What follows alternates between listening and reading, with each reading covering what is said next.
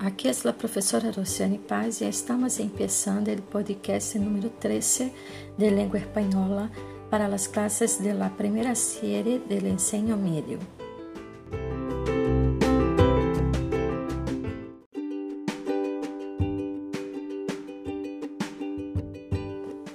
Contra-argumento. O contra-argumento é onde as possíveis objeções à hipótese são apresentadas, e eles são precedidos por conectores argumentativos.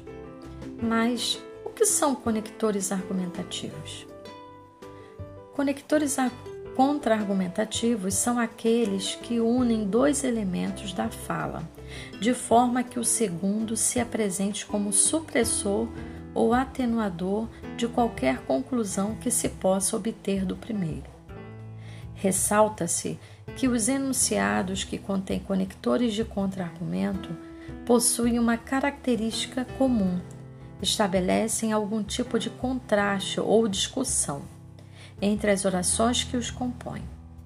É importante notar que em muitas ocasiões essa relação de contraste que se estabelece em uma relação implícita inferencial que não está explicitamente expressa na afirmação. Exemplo: Marcos é loiro, mas com olhos negros. Dessa frase deriva a seguinte inferência: o comum é ter cabelos loiros e olhos claros. Portanto, o caso de Marcos é considerado atípico. Podemos classificar os conectores contra-argumentativos em três grandes subgrupos.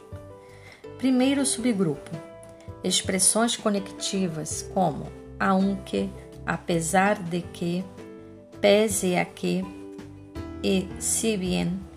Cabe destacar que esses conectivos eles introduzem argumentos fracos. Segundo subgrupo, conectivos como pero, sin embargo, no obstante, aún así, de todas formas, de todas formas, com todo, ahora bien, etc. Estes tipos de conectivos introduzem argumentos fortes. Terceiro subgrupo: conectivos tais como mientras que, em cambio e nel contrário, por el contrário, que corrigem no segundo elemento algum aspecto apresentado no primeiro. Ao falar dos subgrupos 1 e 2, observamos que se referem a argumentos fracos e argumentos fortes. Essa distinção se refere às informações que têm mais peso dentro da frase. Por um lado, encontramos os conectivos do tipo aunque, embora indiquem uma objeção, não é forte o suficiente para impedir o cumprimento da frase principal. É por isso que afirmamos que os conectivos do, grupo, do subgrupo 1 apresentam argumentos fracos.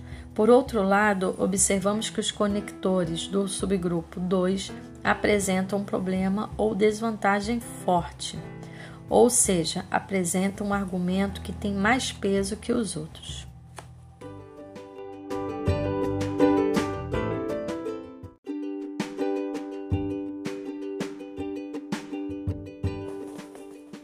Desafio: Após ouvir este podcast, vimos que os contra-argumentos são precedidos de conectivos, que são divididos em subgrupos. Pesquise na internet, livro ou revistas outros exemplos de conectivos e os divida em subgrupos. Em seguida, os apresente ao seu professor. Observação: Você pode escutar o áudio quantas vezes achar necessário e, se precisar, pause o podcast para anotar o que achar conveniente. Bom estudo! Muchas gracias, cariño, por oír nuestro podcast. Espero que lo haya disfrutado y aprendido mucho. Aguardo-te en nuestro próximo podcast. Hasta pronto.